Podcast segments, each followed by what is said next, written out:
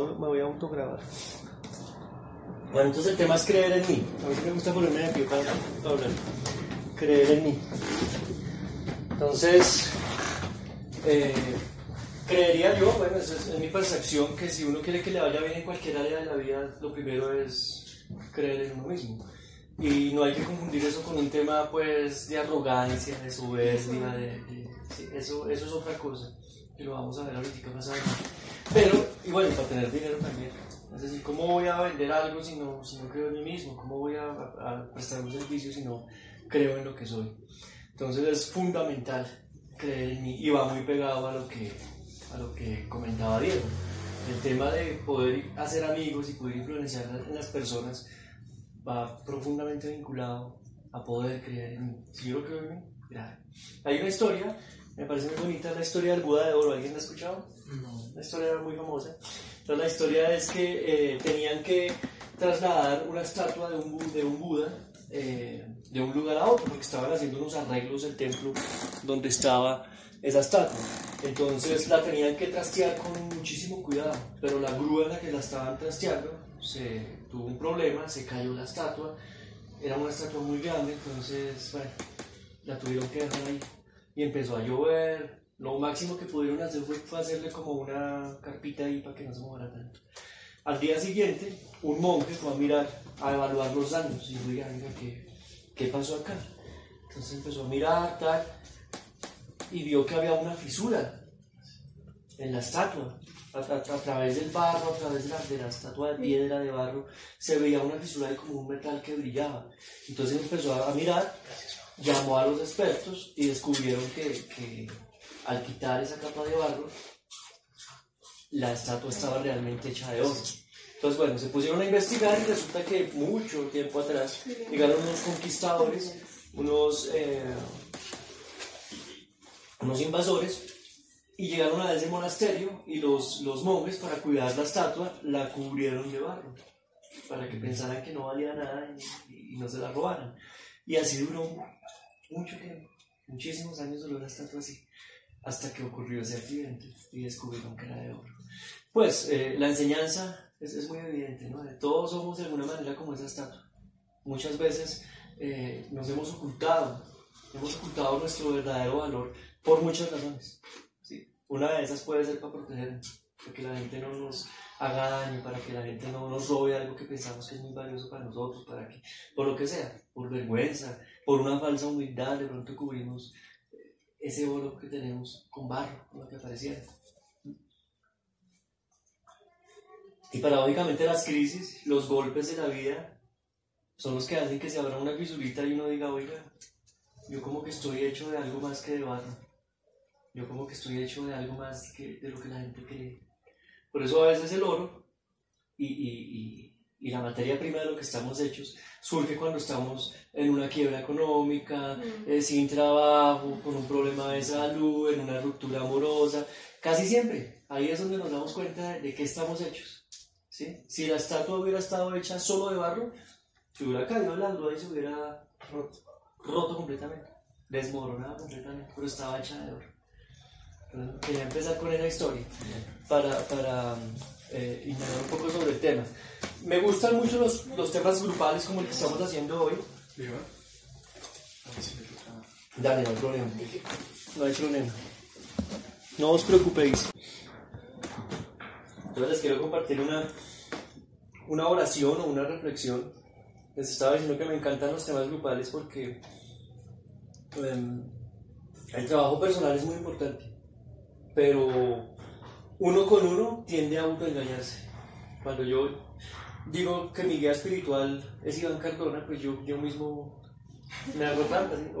Guía espiritual Iván Cardona, ¿está permitido ir a, tomar todos los días? Sí, claro, no hay problema. Guía espiritual Iván Cardona, ¿está permitido andar pelear con todo el mundo? Sí, claro. O psicólogo Iván Cardona, mi psicólogo Iván, ¿está permitido yo no sé, hacer, hacer eh, todo el domingo durmiendo en la cama, hágale, Mancho, está bien. Uno, uno mismo es muy complaciente con uno mismo y, y, se tira por el lado que le gusta. Entonces el, el tema grupal me, me, gusta mucho por eso, porque eh, el compañero del grupo, el amigo, llámese comunidad, grupo, lo que sea, te ayuda a descubrir tus defectos y a darte cuenta de cuando estás cometiendo un error. Entonces, ¿cómo creer en mí? También en la interacción con otras personas. Digamos que no se trata de un tema yo solo por allá, que también de vez en cuando es bueno, pero no exclusivamente solo por allá, pensando que soy el máximo, o al revés, que no hago nada. Eh, cuando interactúo con otros me doy cuenta de mi verdadero tamaño. Y me encontré con una reflexión que hacen en comunidad terapéutica. Comunidad terapéutica son comunidades donde se van a vivir a, a, a una finca, a un lugar natural, y se van a vivir allá para trabajar temas como la adicción, la anorexia, la depresión. Entonces se van, a eso le llaman comunidad terapéutica. Y desde que se levantan hasta que se acuestan, todo lo que hacen lo hacen con un sentido terapéutico. Pregunta, eh, ¿y ellos son, eh, por decir algo, van a tratar la adicción? ¿Hay personas adictas ahí? ¿O, o van Sí. a estudiar un tema para despertarlo a, a personas? Hay personas adictas ahí. Viviendo ahí. De hecho, empezó muy fuertemente con las adicciones. Entonces había una comunidad terapéutica que se llamaba Daitop. Y en Daitop hubo un residente, una persona que vivía ahí, y escribió la reflexión que les voy a leer, que hace referencia a lo que les digo, lo hermoso que es poder compartir con otros y, y darse cuenta de quién soy realmente. ¿sí? Porque el otro es un espejo mío. Hemos cometido un error y lastimosamente muchos psicólogos de, de, de decir tú puedes solo, tú no necesitas de nadie, tú, la felicidad está en ti. O sea, sí, marica, pero vinimos de otro ser humano, hemos subsistido como, como especie hasta la fecha gracias a haber crecido y vivido en tribus. Sí. En, en- sí, si no, no íbamos, un solo hombre no podía matar a un mamut, tenían que ir varios. Un solo hombre no podía enfrentarse a un tigre, a un- tenían que ir varios. Una sola mujer no podía sembrar o recoger toda la... No, tenían que ir varios. ¿sí? Y no podíamos sacar a los niños adelante. Es decir, eh, hemos llegado hasta, hasta este momento histórico gracias al trabajo en comunidad. Sí, es cierto. Entonces es un grave error que, que vuelvo y repito, lo han cometido inclusive muchos psicólogos eh, y se han escrito libros sobre eso que no, no necesitas de nadie, o sea, como una flor que solo hace fotosíntesis del sol. Y ni siquiera la flor, porque la flor necesita agua, necesita... Es verdad. Entonces la, la reflexión dice así, estoy aquí porque no encuentro refugio en mí mismo. Hasta que no me confronte en el corazón y en los ojos de los demás, estaré corriendo. Hasta que no fuerce a mi prójimo a conocer mis secretos, no estaré a salvo de ellos. Si no permito que me conozcan, no me puedo conocer yo mismo ni a nadie más, estaré solo. ¿Dónde sino en este lugar donde estamos todos en lo mismo puedo encontrar un espejo?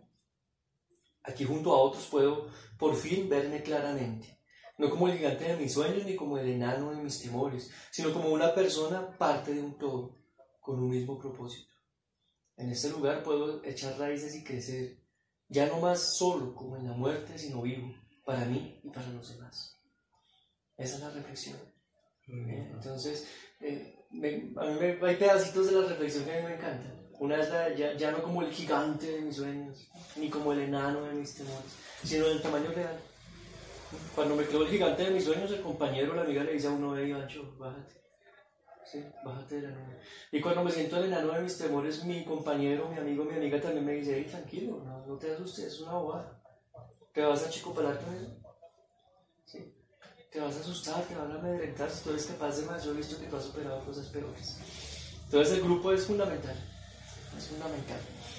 Eh, les hablaba en la historia del Buda de Oro que eh, la crisis, el conflicto, el dolor, eh, el sentimiento de soledad, todas esas, la, la bancarrota, todas esas cosas nos ayudan a saber de qué estamos hechos. Hay un señor que se llama Joseph Campbell, no sé si alguno haya escuchado hablar de él. Joseph Campbell es un mitólogo, o sea, una persona que se dedicó a estudiar mitos. Se dedicó a estudiar mitos, Joseph Campbell. Entonces este señor Joseph Campbell eh, se puso a mirar que to- todos los mitos de todas las culturas, sin importar si eran de Asia, de África, de América, donde fuera, eh, tenían unas ciertas similitudes. Entonces la similitud es la, la siguiente, a ver si la puedo resumir bien. Es mucho más complejo que mi resumen, pero, pero es básicamente que hay una persona tranquila en su zona de confort, relax. De pronto pasa algo raro, ¿sí? Y, y esa situación extraña hace que esta persona tenga que emprender un viaje, salir de su zona de confort. Empieza a emprender ese viaje Y en ese viaje empieza a vivir desafíos, dificultades, pero también a aprender muchas cosas. Y en ese camino encuentra mentores, pero también encuentra gente que La quiero ayudar. la quiere ayudar, pero también gente que lo quiere tumbar. Ah, ok. El mentor es el que te ayuda a, a surgir, pero también el otro que te dice, usted no va a poder. Llega un momento cumbre de la historia donde cae como en un agujero, en un hueco, en una caverna, y el man dice, aquí me jodí. Y cuando logra superar ese episodio, el, el punto más álgido, el más cruel, es cuando sale transformado, transformado para bien, cuando ha superado todos sus miedos, sus debilidades, cuando- y ya él puede empezar inclusive a ser un maestro, un mentor. Mm. Entonces, eh, eso tiene mucho que ver con el conocimiento de uno mismo y con creer en mí. Si yo no puedo enseñarle, dicen algunos terapeutas, yo no puedo enseñarle a alguien a cruzar el río si yo no lo he cruzado. Si yo no puedo, no puedo. Mira, es que el río se trata. No, yo. ¿Tú le- ya lo cruzaste? Entonces, eh, eh, hay que cruzar nuestro río y hay que vivir nuestra... Es eso que les hablo de Joseph Campbell, él le llama eh, la historia del héroe. Se llama esa, esa similitud. ¿Sí? El viaje del héroe o la historia del héroe. Y hay que pensar cuál puede ser nuestro viaje del héroe. A veces eh, mucha gente se queda como en la crisis, ¿no? Lamentándose porque a mí, no, maldita sea, pelean con Dios, con la gente, con el presidente, con, con la familia. Eh, pero valdría la pena preguntarse qué hay de bueno detrás de todo esto, qué puedo sacar de bueno yo detrás de todo esto, cuál es la aventura que, que estoy llamado a vivir, cuáles son los miedos que estoy eh, llamado a enfrentar en este viaje del héroe, ¿sí? para llegar de pronto a esa cumbre de dolor y poder salir de ahí fortalecido. Algunas personas dirán, es que yo nunca voy a cambiar mi esencia, es que yo nunca voy a cambiar lo que soy, es que a mí me enseñaron cuando pequeño que grave error, el ser humano está llamado siempre a, crecer, a adaptarse, y como dice el dicho, el que no se adapta, se extingue, como los dinosaurios. El que no se adapta, se extingue. Y en psicología, en, terapia gestal, se habla de un tema que se llama el cambio paradójico. El cambio paradójico es que a veces eh, eh, tú dices, no quiero cambiar, no quiero cambiar, es que yo, por ejemplo, soy introvertido y no me gustan los grupos humanos, y, y yo soy así, y el que me quiera, así que me quiera. Resulta que cuando tú te, lo que dice la teoría del cambio paradójico, es que cuando tú te cambias, cuando haces ese viaje del héroe, tú no cambias para volverte otra persona, tú cambias para volverte el que realmente eres. A quitarte todas las máscaras que no eras tú y que creías que eras tú, que es el, ego, llaman algunas personas, y ser el que realmente eres. Porque el árbol está destinado a ser un árbol frondoso y hermoso, pero si trata de ser una flor, por más bonita que sea la flor, se jodió, se fregó, o sea, va a ser una flor, una imitación de flor, pero no, no va a ser una flor. Y lo mismo, si yo estoy llamado a ser río, pues es río, si estoy llamado a ser pajarito, pero si trato de ser lo que no soy, voy a hacer una mala imitación de esa otra cosa. Mi vida va a ser una farsa. Y voy a estar frustrado y de pronto me dicen, oye, ¿por qué no eres? No, es que yo no voy a cambiar porque así nos podemos quedar toda la vida. Bueno, errores interesantes cuando uno habla de, de creer en uno mismo eh, o conocerse uno mismo que va muy pegado. El primer error es el tema del ego. Bien, les cuento una, una anécdota de la vida real por temas laborales tenía que ir a la ciudad de Pereira y me quedé en un hotel al cual nunca volveré. Un hotel donde estaban dictando un curso de liderazgo. En el hotel. O sea, tú ibas al curso de liderazgo No, o en el hotel estaban En el hotel estaban dando el curso Ok. de liderazgo. Y entonces el hotel fuera de que era feito, tenían ese curso de liderazgo. Y esa noche me tocaba quedarme ahí. Y yo, bueno, qué bien. Liderazgo, tal, bacán. Negocios, la vaina. Interesante. Pues no me dejaron dormir esa noche.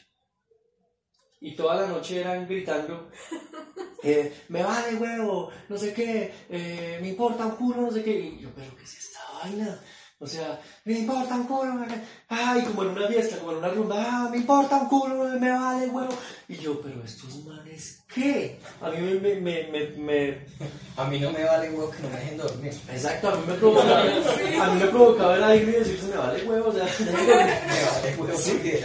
entonces... el equipo y todo. Hay muchos cursos de liderazgo que además son carísimos porque hospedarse en un hotel, Claro. pagar los materiales, pagar los, los eh, conferencistas, la comida, todo eso vale plata, eso no es gratis, el certificado, eso vale un burgo de plata. Para que, te, para que lo que hagan sea inflarte el ego y, y me vale huevo, me importa culo. Eh, señor, un parte porque me importa culo. Sí, o sea, señor, eh, no pasa la entrevista porque es que usted tiene que ser profesional, me importa culo, o sea, eso en la vida real no funciona. Eh, Yo pensaba, pobrecitos, los estafaron. Sí, claro. Los robaron, entonces eh, mucha gente trabaja el tema de, de creer en mí, lo confunden con inflar el ego. ¿sí? Entonces creen que es inflar el ego. Y volvemos al tema, tú no necesitas de nadie, la felicidad es tú. eh, gravísimo error. ¿sí? Entonces creer en mí no es inflar mi ego, no es decir que soy el más bello, el más hermoso, el más... De pronto no lo soy. De pronto no lo soy. Soy bello, pero no el más bello. y soy inteligente, pero no el más inteligente. Y cuando uno se, se, se empieza a creer ese cuento, pues anda fuera de la realidad. Fuera de la realidad. Entonces, y el mundo, la sociedad, no te va a jugar a eso. Yo puedo creerme merecedor de las riquezas y, de- y el mundo me va a decir, vaya, gánese. Sí, yo puedo creerme, el, el- el- entro a una competencia de lo que sea, de atletismo, y yo puedo creerme el mejor, pero mis compañeros que van a competir conmigo me van a decir, demuéstralo, papá.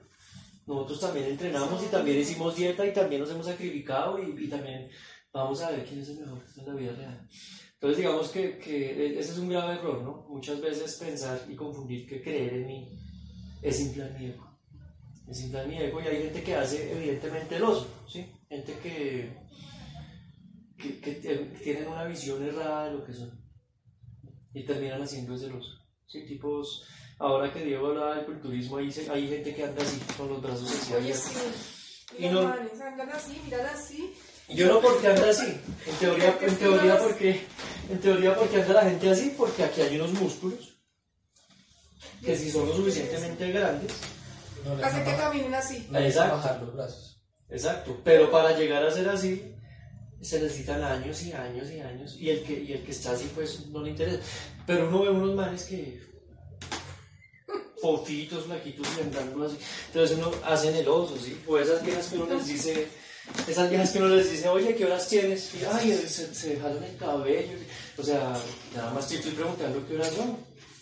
Pero la vieja en su imaginación piensa que es que uno le está, yendo. Entonces, pro- problemas de ego inflado. Sí, problemas de ego inflado. Los que conducen un carro pequeñito y no caben en ningún lado, o sea, no sé cómo sería si conducieran un camión. Problemas de ego inflado. Puros problemas de ego inflado. Entonces, creer en mí no es tener un ego inflado. Ese es un error. Y a veces nosotros como consejeros, como asesores, como entrenadores, como lo que sea, guías espirituales, podemos cometer ese error. No, tú vales mucho. Ese hombre no te merece. No. El man vale igual que tú.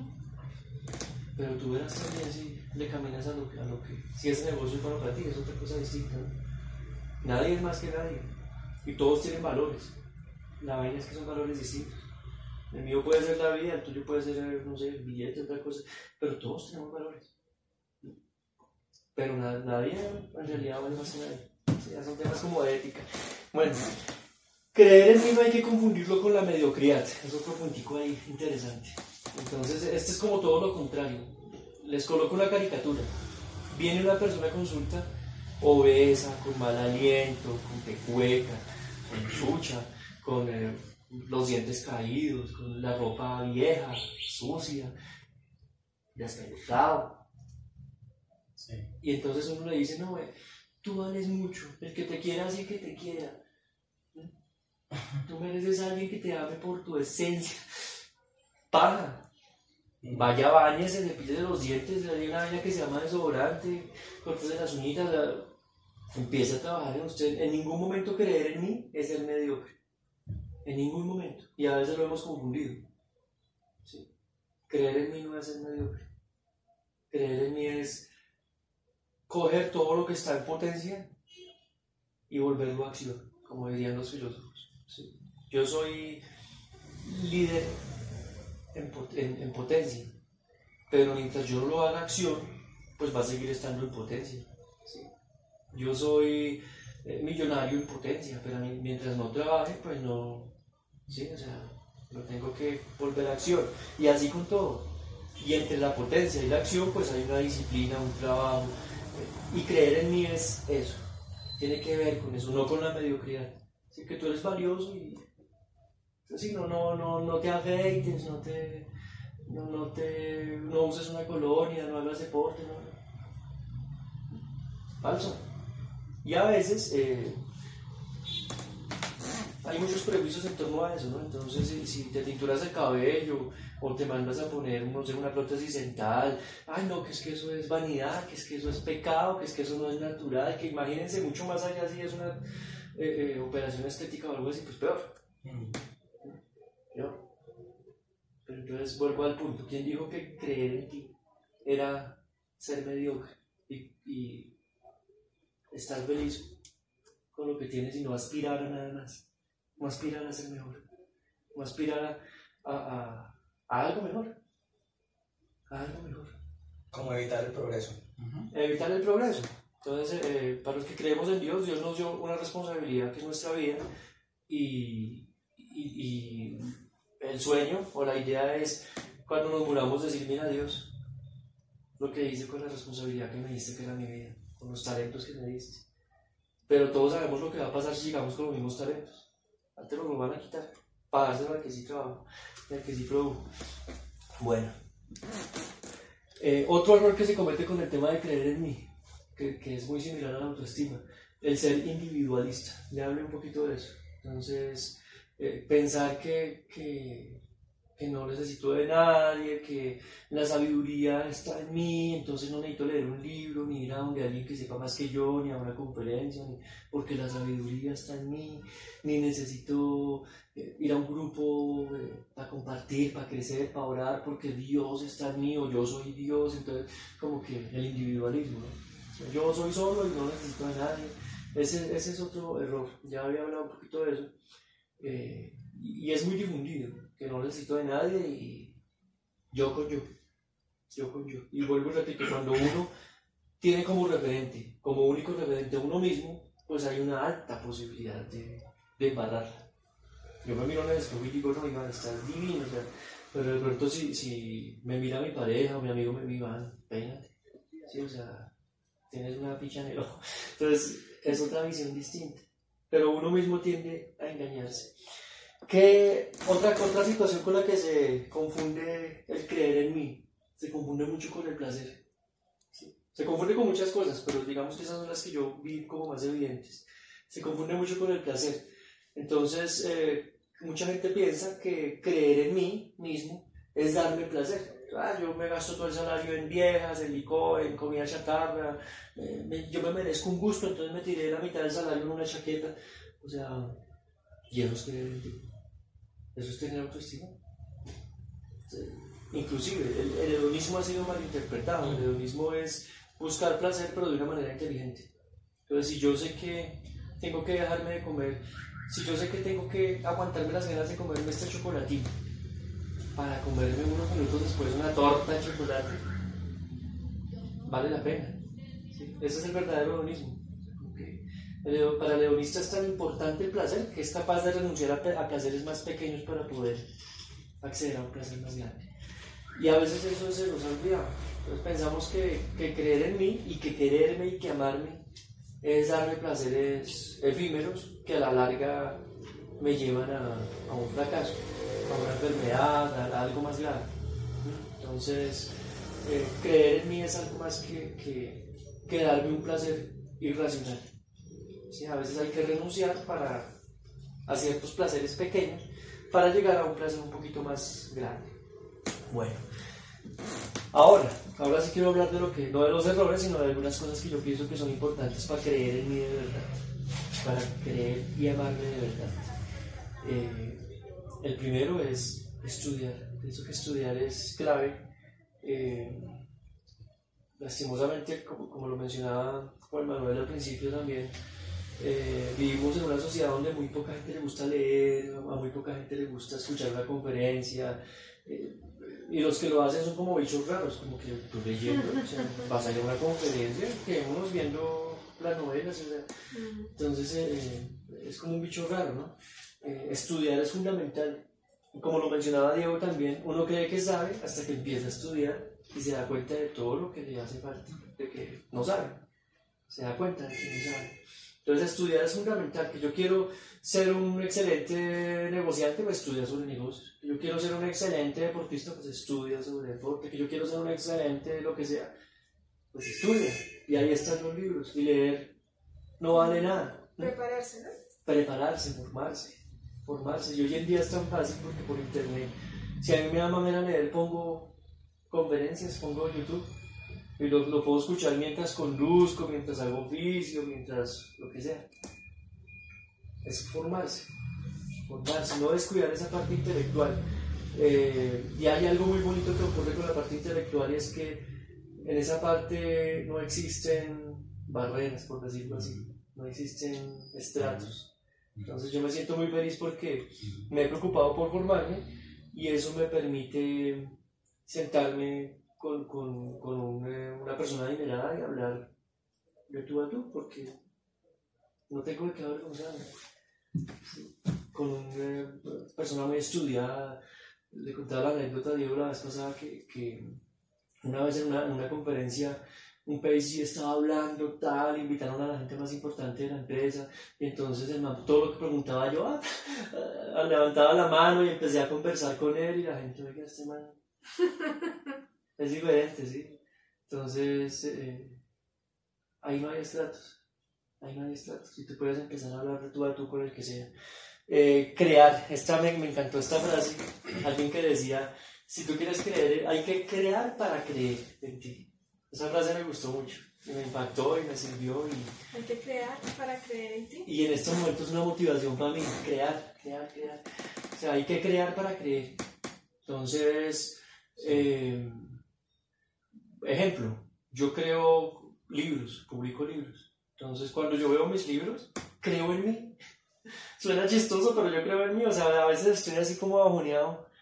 Y yo digo, oiga, yo he publicado libros. Yo escribí esto. La gente me, hace poquito me escribieron de España, no, mira Iván, que bacano lo que compartes, que por qué no compartes tal tema en, el canal de YouTube. Y yo, uy, qué bacano. O sea, eso me ayuda a creer en mí. Entonces creo para creer en mí. ¿sí? Y cada uno puede crear lo que quiera. Voy a crear una empresa de, de tintos, voy a crear una empresa de lo que sea, ¿sí? un modelo de entrenamiento, lástima que se me Diego, voy a crear un modelo de, de, terapéutico, voy a crear un modelo de liderazgo, un modelo de formación, y creo, un modelo de ventas, puedo crear muchas cosas. Y cuando creo, empiezo a creer en mí mismo. Y eso, eso es fundamental. Hay mucha gente que, cuando hablábamos del ego, hay mucha gente que no ha creado nada, pero se creen los putos. Hmm. Entonces, pues, ¿de qué te crees si no has creado nada? O sea, me juzgas a mí, te ríes de la gente, pones apodos, pero pues, ¿tú qué has hecho con tu vida? Nada. Nada. O sea, hay, hay que creer. Hay que, y hay mucha gente que tiene pobre autoestima, pero, pero pues hay que animarlos a que crean, a que creen cosas. ¿Sí? Tú eres una pintora excelente, un ejemplo, entonces empieza a pintar, empieza a generar técnicas, empieza, deja que tu imaginación vuele, invéntate una técnica nueva de pintar, ¿sí? Y, y, empieza a, generar cosas nuevas. Y cuando la gente diga, uy, qué bacano, tú te inventaste eh, eh, una nueva técnica de pintar que es pintar mientras, mientras bailo bachata, es bacano. Y tienes yo no sé cuántos seguidores de, de, internet y tal, porque pinto mientras bailo bachata, lo estoy inventando acá. Pero cuando la persona tiene sus seguidores y tal, y sus alumnos, oye, yo también quiero aprender a, pintar mientras bailo, va a empezar a creer en, ella misma. Entonces, yo sé que cada uno de los que estamos acá tenemos un talento, tenemos unas virtudes, y es ponerlas al servicio y empezar a crear con eso sin miedo. Empezar a crear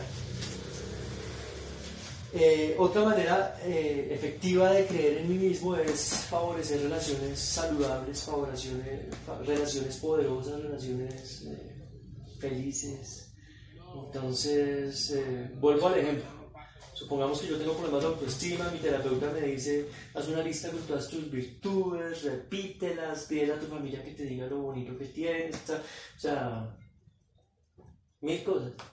Y yo puedo, vuelvo, vuelvo al ejemplo, mirarme al espejo y decir, soy el más hermoso, el más bello, el más lindo, el Pero si yo llego a la casa y mi mujer no me saluda, mis hijos me hacen pistola, el perro me muerde, si llego al trabajo y mis amigos me hacen bullying, me, ponen, me hacen calvazo, me ponen apodos, me quitan la, silla cuando me voy a sentar. si el perro no lo quiere, ahí sí grave. Ni el perro. Ni el perro lo quiere Entonces, si no hay relaciones eh, poderosas, eh, me estoy autoengañando. Sí. ¿sí? Me estoy autoengañando, que soy el más divino, que... pero ni, la, ni tu mujer te quiere. Sí, o sea, entonces no es importantísimo para, tener, para creer en mí, rodearme de gente positiva, de gente que me aprecie, de gente que, que así me digan cosas feas, pero con cariño y con el ánimo de hacerme crecer. ¿Sí? Tengo un amigo que siempre cuenta la historia en la universidad que, que éramos un grupo de amigos y todos se reían de él porque tenía un aliento mm. horrible. Y evidentemente le iba mal con las mujeres porque un aliento horrible. Entonces todo el mundo, uy, que no sé qué. En algún momento a mí me dio tanta piedra que el man llegó y yo le dije, venga, eh, necesito hablar contigo. Y le dije, hermano, aquí estos manes me tienen emberracado porque se ríen de usted por esto. Y si yo me considero por lo menos una buena persona, y un poquito más si soy su amigo, me considero con la obligación de decírselo en su cara, usted tiene mal aliento, hermano. No sé si sea por salud, por desaseo, no sé, pero haga algo porque eso le está afectando. Y desde mi punto de vista, también le está afectando que le vaya mal con las chicas. Porque es que soy una vieja y dar un beso con esa neta, pues yo no. Yo voy a salir corriendo. No, es que ni siquiera el beso, o sea, que se acerque. O sea, yo, voy a, yo voy a salir corriendo, entonces. Eh, no, no, me sirve. No me sirve, sí. Entonces, volvemos al tema: relaciones que te hagan crecer, que te hagan pero también desde la honestidad. ¿Pero qué pasó después? Sí, ¿qué pasó? no, hoy en día, hoy en día, hoy en día sigue siendo amigo mío, es un excelente amigo. Eh, sigue en, varios, en varios no, mejoró, soy el único que se lo aguanta. Mejoró su, mejoró su tema de aliento. Inclusive años después me lo encontré trabajando y el tema era, ya había superado el tema con los amigos, pero seguía sufriendo con los mujeres.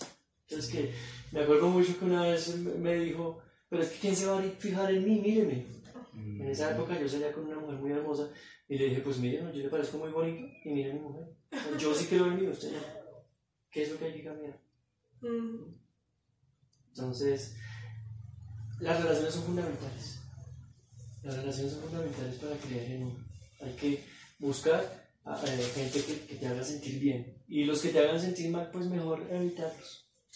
Mejor evitarlos porque... Mm. Pero es que yo lo quiero mucho, que es que es mi mamá, que es que es mi... La veo una vez al año.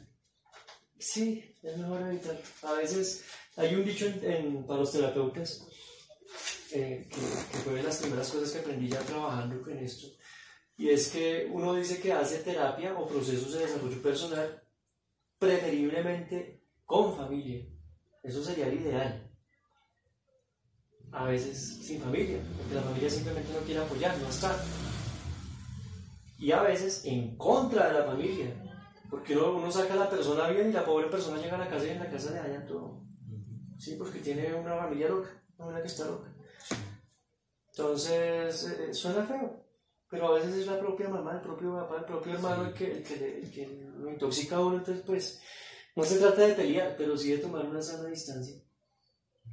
Una sana distancia porque, porque te destruyen, te, te, te vuelven una nada y, y no se trata de salir peleando, ¿no? hay que salir con amor, con agradecimiento, pero pues no, no acercarse a la, persona que te, que te, va a hacer sentir mal, que te va a echar abajo tus planes y tus sueños y, y, lo que tú eres. Y cada vez que, que, veas a esa persona, pues con amor, con tranquilidad, pero ya va a ser de visita, no va a ser conviviendo con ellos todo el tiempo porque te van a, te van a hacer mucho mal. Entonces las relaciones interpersonales son fundamentales. Em, y, volviendo al tema del grupo, pues este grupo la idea es que sepa eso, para generar relaciones interpersonales bonitas, ricas. Vamos a aprender, vamos a compartir lo que sabemos, pero para crecer, vamos a, a motivarnos, vamos a, a, soñar, vamos a, a, ser mejores. Eh, y, bueno, hay, grupos que no, lastimosamente no hacen eso. Que vamos a reunirnos a ver quién se emborracha primero, a ver quién toma más, a ver, a quién se intoxica más lentamente o más rápido. Entonces no, no es la idea. No es la idea. Otro tema para creer en mí que me parece real, que me parece interesante y efectivo, es el de tener metas. Tener metas. Esto todo el mundo lo habla, pero pues en la práctica eso es otro cuento. Mm, y tener metas es muy fácil uno poner en un tablero, en una agenda, mi meta es tal, o sea, pero haga la realidad. Mm. Ahí es donde está lo difícil. Sí, mi meta es bajar de peso, o subir de peso, lo, que sea, o, o, tener más plata, pero haga la realidad. Ahí es donde está el, el tema difícil. Y tiene que ver un poco con las anteriores. Eh, si yo logro una meta, por pequeña que sea, voy a estar creando y voy a creer un poco más en mí.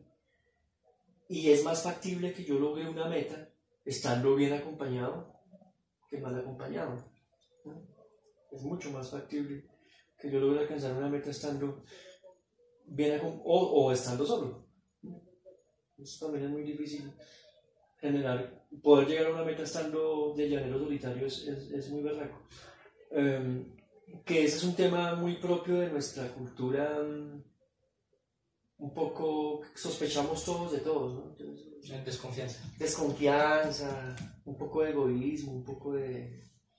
que también tiene que ver un poco con la mentalidad de carencia, ¿no? Es como que es una mentalidad de carencia donde yo siento que hay muy poco, entonces percibo que hay muy pocas oportunidades, muy poca riqueza, muy pocas opciones, y entonces la poca que veo me la quiero guardar solo para mí.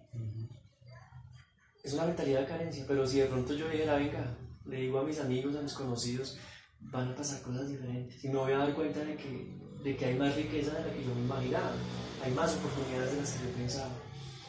Y la desconfianza, ¿no? Pues empiezo a desconfiar, a pensar que me van a robar mi idea, a pensar que, que lo que sea. Entonces, por ahí hay, una, hay, una, creencia que dice que no le cuente a nadie lo que usted sueña porque ah. entonces eh, no, va, no va a triunfar. Y un filósofo hace poco escribía por ahí un meme en internet que decía, con la técnica de no contarle a nadie mis sueños, he logrado fracasar en secreto sin que nadie se dé cuenta en varias oportunidades. Entonces, realmente, o sea, no, no, no es, una es una técnica que en la práctica no funciona mucho. ¿Te parece a ti? Yo creo que hay que... O hay que saber O bueno, con, con sus excepciones, sí. Tienes razón con sus excepciones. Hay que contarla a la gente de la que estamos hablando. A la gente que te bota buena vibra, que te bota energía, que te va a decir, hágale, que no sé qué. Eh, eh, chévere, sí. Eh, hay que botarle a la, contarle a la gente que te va a motivar. y a la gente que no, pues no. Pero es que eso ya es casi que sentido común. O sea, pues, ¿para qué le cuento a alguien que ni le interesa?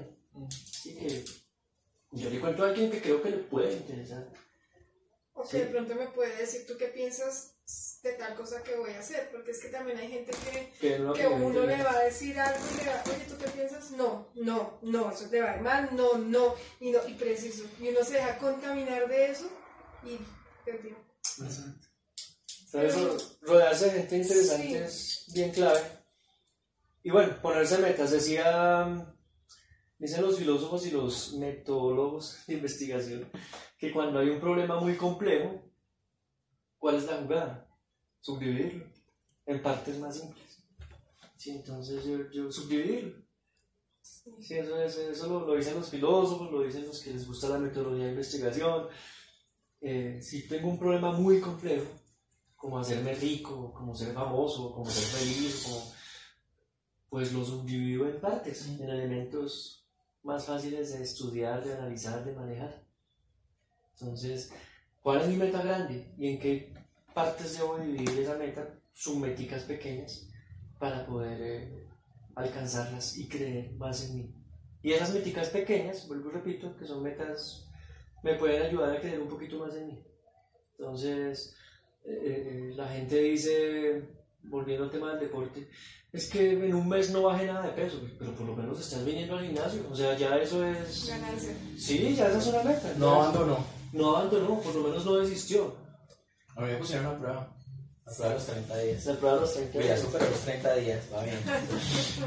Entonces, cuando igual cuando me dijo que quería entrenar, yo le dije, hágale. Pero pues, cuando superes la, los 30 días, que es cuando la gente desfallece, hablamos. Sí. Y, y, además que la persona que me tomó el registro, como que lo mismo, como que aplican como esa misma psicología. Nombre, edad, antecedentes médicos, no sé qué, estatura, peso. Pero si es juicioso, me acuerdo tanto que me lo dije, pero si es juicioso, si es disciplina, ah, bueno, bienvenido, siga. Pero lo mismo, con absoluta eh, desconfianza, eh, muy poca fe, yo dije, uy, entonces debe ser que son como la frase. Muchos los llamados, pocos los elegidos. Y, y, se aplica en el gimnasio. Muchos los llamados, y, bueno, y, también está el tema de. Nos salimos un poco del tema, pero está chévere la, la conversación es como, como el niño que va a entrar al colegio, y, pero sí sabes. ¿Para qué me estoy escribiendo? ¿Para que me enseñen? O sea, pregúnteme eso cuando, cuando esté en 11, cuando vaya a graduarme, pero pues me estoy escribiendo es para, para aprender. Entonces, eh, las metas y las que tú quieres. ¿sí? O sea, que mi meta es tener un jardín de flores, pues, es tu meta. la mía es diferente. Que mi meta es eh, tener eh, una finca donde tenga donde críe cachorros bacanos, o sea, a mí no me llama para nada, pero ojalá te vaya bien, ojalá te vaya bien, o sea, cada quien puede tener sus sueños, cada quien puede tener sus sueños, que, que mi meta es saber tres idiomas, buenísimo, o sea, y hay que subdividirla, por lo menos escríbete al curso y, y, veas, y tu vida. Entonces, eso te ayuda a creer mucho más en ti. Esa es, eso era lo que yo quería compartir. Y pues pasemos a la parte de, de reflexión.